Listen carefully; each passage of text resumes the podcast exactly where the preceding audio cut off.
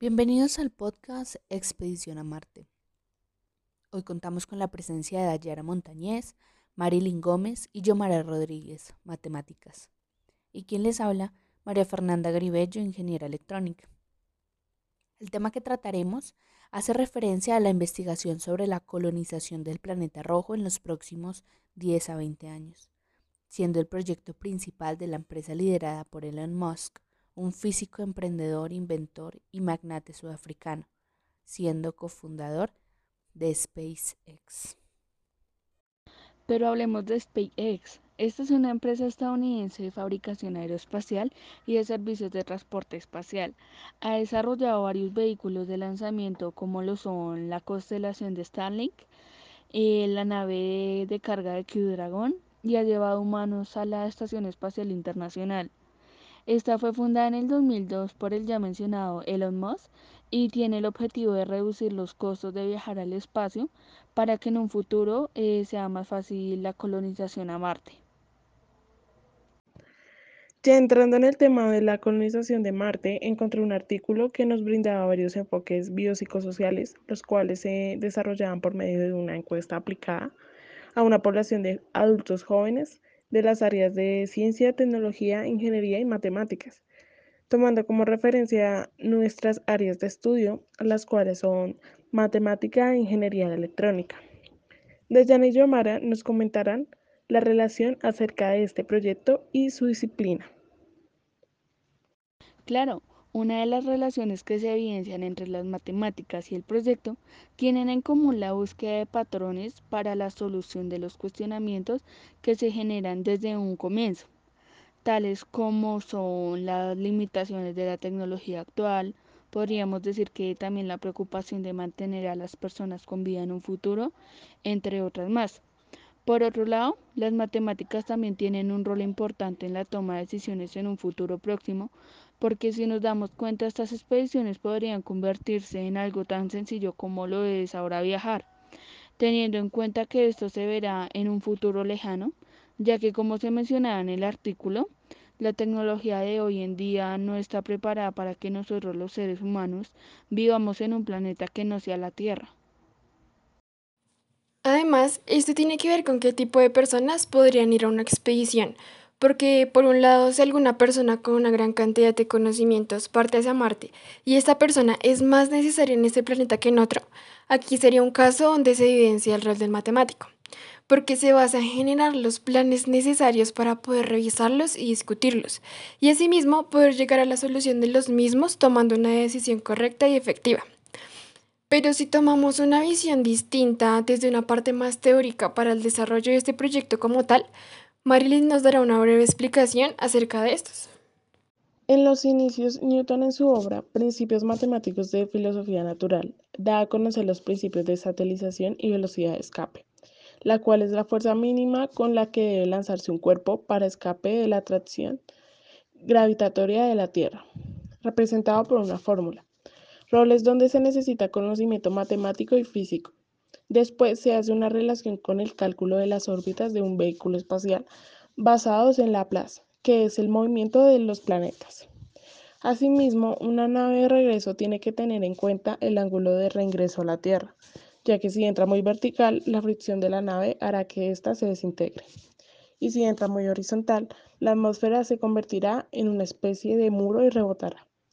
Como pueden ver, las matemáticas no solo están ligadas a la parte biopsicosocial, sino también al desarrollo de nuevas tecnologías, gracias a que esta es una ciencia exacta que contribuye con su desarrollo teórico.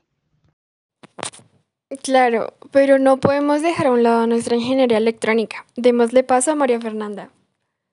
Gracias. Mira, desde la ingeniería electrónica se puede abarcar aspectos importantes para la expedición a Marte, como lo son las telecomunicaciones, la automatización y el control, que son áreas muy relevantes para este tipo de proyectos y que estamos capacitándonos para otorgar soluciones eficientes y contextualizadas en esta. De acuerdo con la Universidad del Bosque, los ingenieros electrónicos estaremos comprometidos con la protección del entorno y trabajaremos por una sociedad responsable y sostenible.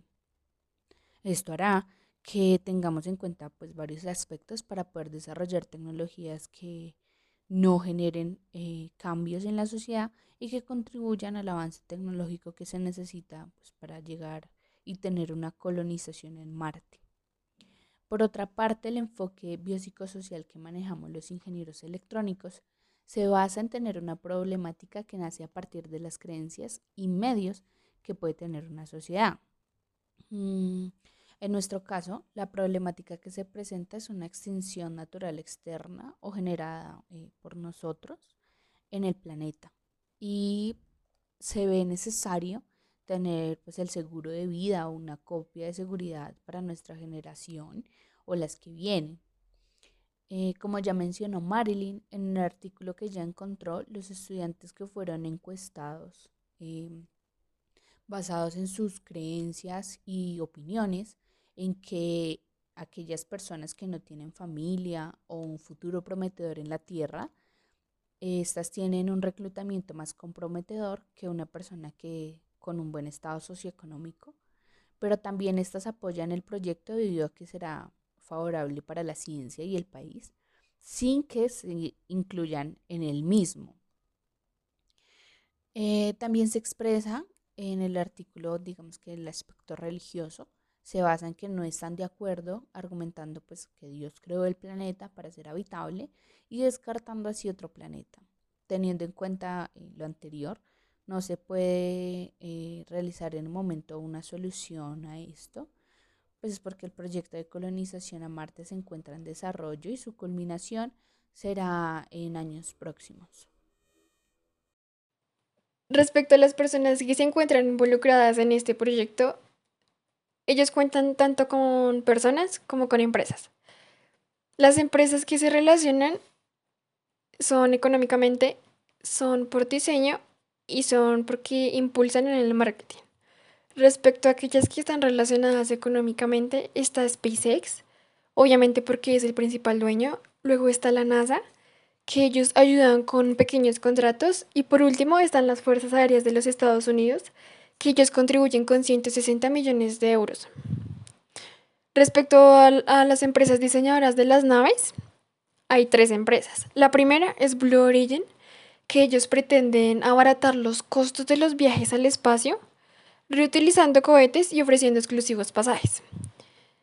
Luego está Virgin Group, que ellos ofrecen prototipos Spaceship 2 y la última es Tesla, que ella sí se enfoca directamente al diseño de las naves. Y ya para finalizar con las empresas, está la empresa que impulsa el marketing. Solamente es una, es Virgin Galactic, que ellos impulsan a través del marketing y la parafernalia mediática. Ya respecto a las personas que están involucradas, son los astronautas de la NASA, específicamente Bob Becken y Doug Hurley, que ellos cuentan con una experiencia muy alta, ya que participaron en la primera misión que se hizo hacia la Estación Espacial Internacional. Y la segunda persona es José Fernández, que él ha sido un diseñador de trajes espaciales y que él ayudó pues con esto, con el proyecto de la nave Cryo Dragon.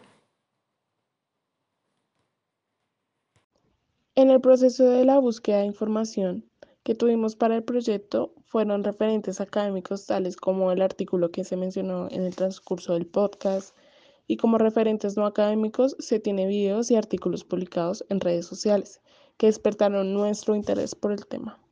Para finalizar, podemos identificar que tanto las matemáticas como la ingeniería electrónica son áreas de gran importancia para el desarrollo de este tipo de proyectos, basados en conocimientos científicos y tecnológicos que ofrecen estas disciplinas, Cabe resaltar que con el desarrollo de sus proyectos, el último, último propósito que ellos tienen es dañar al planeta, perjudicar a la sociedad y al medio ambiente. Gracias a nuestra audiencia por quedarse hasta el final de nuestro podcast.